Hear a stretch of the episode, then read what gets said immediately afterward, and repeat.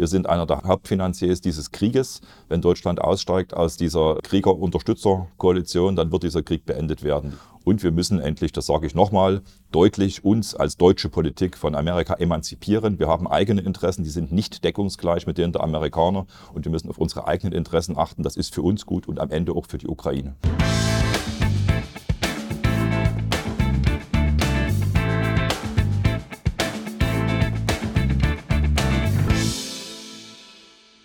Hallo und herzlich willkommen zu einer neuen Folge von Jörg Obern direkt. Während die Kinderarmut in Deutschland weiter zunimmt, werden weiterhin massig Geld und Waffen in die Ukraine geliefert. Jetzt wollen die Niederlande und Dänemark sogar F-16 Kampfbomber in die Ukraine liefern. Das würde zwar im Kriegsverlauf nichts ändern, aber man müsste der Ukraine helfen, um sie fit für die westlichen Bündnisse zu machen. So ist zumindest die Argumentation für die F-16 Waffenlieferung. Wie bewerten Sie diese Strategie, Herr Ober? Also die Strategie ist für uns zumindest sehr, sehr teuer. Die weitere Bewaffnung der Ukraine wird den Krieg sicherlich nicht beenden. Das wird ja mittlerweile sogar von US-Strategen gesagt. Aber es wird natürlich das Sterben weitergehen und es wird sehr, sehr viel Geld verdient. Das Geld muss bezahlt werden. Die Ukraine hat kein Geld. Deutschland ist einer der größten Finanziers der Ukraine inzwischen. Wir haben bereits über 22 Milliarden Euro in die Ukraine geschickt. Und Herr Lindner hat ja jetzt für die nächsten Jahre immer jeweils 5 Milliarden Euro pro Jahr für die Ukraine schon zugesagt. Und das angesichts der Tatsache, dass wir massive eigene Probleme im eigenen Land haben, ist das natürlich eine Geldverschwendung ohnegleichen. Und man muss natürlich auch die Frage stellen, wer will in der Ukraine eigentlich, dass dieser Krieg weitergeht? Können wir uns auf die Nachrichtenlage verlassen. Also mit wem reden wir überhaupt ja. in der Ukraine? Es gibt keine Opposition, Opposition ist verboten, es gibt keine freien Medien. Wenn wir dort hören, gibt uns Waffen, dann ist das vor allen Dingen das Geschrei der Regierung.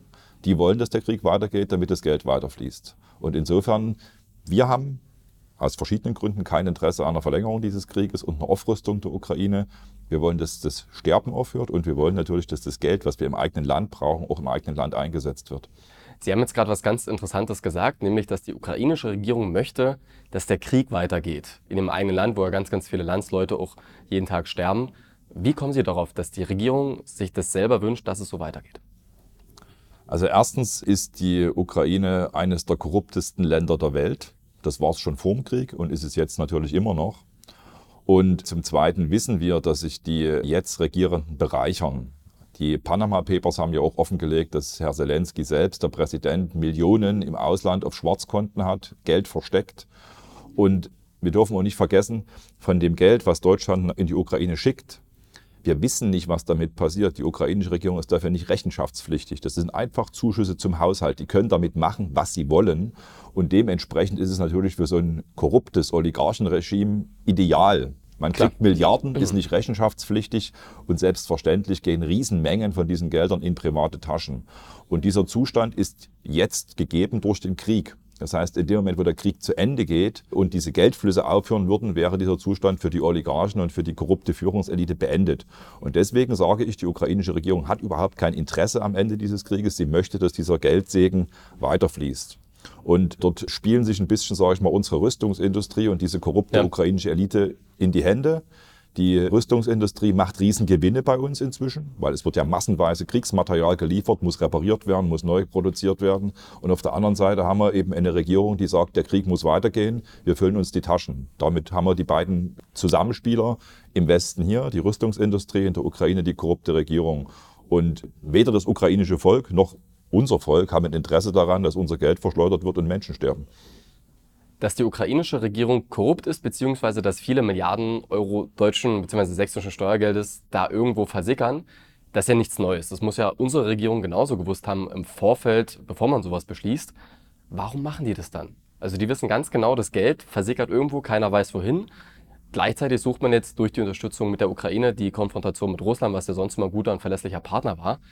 Deswegen die wichtige Frage, wie auch in vielen, vielen anderen Themenfeldern, warum macht das unsere Regierung? Also unsere Regierung macht es deshalb, weil sie sich den amerikanischen Interessen unterordnet. Die Amerikaner wollten diesen Konflikt. Die Amerikaner haben die Ukraine aufgerüstet gegen eine Konfrontation mit Russland. Die europäischen, sage ich mal, Marionetten, ich sage das ganz bewusst, haben die Minsker Verträge nicht ernst genommen. Sie haben einfach nur Zeit gewinnen wollen für die Aufrüstung ja. der Ukraine, für diesen Krieg. Der Krieg war gewollt von den USA. Und die Europäer haben nicht die Standfestigkeit zu sagen, nein, das ist nicht in unserem Interesse. Das ist die einzige Begründung, die mir einfällt, weil die Auswirkungen für Deutschland sind katastrophal. Also diese zerstörten Wirtschaftsbeziehungen zwischen Russland und Europa schaden Europa massiv, schaden Deutschland massiv. Die Energie wird unbezahlbar, die Firmen gehen weg. Und wo gehen sie hin? Nach Amerika. Also die USA ist in diesem Konflikt und dieser Konstellation überhaupt nicht unser Freund, im Gegenteil. Wir kaufen jetzt das teure, schmutzige Frackinggas aus den USA, kein billiges russisches Gas mehr. Grotesk. Und unsere Industrie wandert ab in die USA, weil dort die Energie billig ist.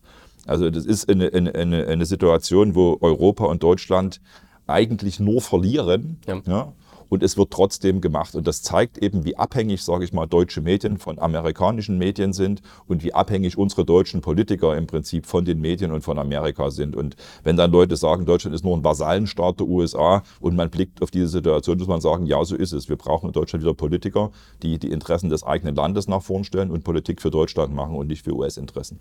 Das führt uns jetzt in eine sehr, sehr verzwickte Situation. Sie sagen selbst, dass die ukrainische Regierung kein Interesse hat, äh, den Krieg ein Stück weit zu beenden.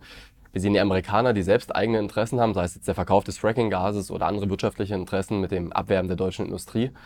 Wie soll das Ganze dann beendet werden? Also wenn die beiden Blöcke sagen, nee, wir können das gut und gerne noch ein bisschen weiterlaufen lassen, wie soll da Schluss sein, dass das Sterben da aufhört und dass äh, die deutsche Wirtschaft nicht weiter Schaden nimmt? Also wir brauchen in Deutschland einen Politikwechsel bezüglich des Ukraine-Konflikts. Wir müssen aufhören, diese Regierung mit Geld und Waffen zu unterstützen. Wir sind einer der Hauptfinanziers dieses Krieges. Wenn Deutschland aussteigt aus dieser Krieger-Unterstützer-Koalition, dann wird dieser Krieg beendet werden. Diese ukrainische Regierung wird ohne Geld den Krieg nicht weiterführen können und wird gezwungen sein zu verhandeln. Und da müssen wir auch hin. Wenn das Sterben aufhören soll, brauchen wir Verhandlungen und Diplomatie. Und wir müssen endlich, das sage ich nochmal, deutlich uns als deutsche Politik von Amerika emanzipieren. Wir haben eigene Interessen, die sind nicht deckungsgleich mit denen der Amerikaner. Und wir müssen auf unsere eigenen Interessen achten. Das ist für uns gut und am Ende auch für die Ukraine.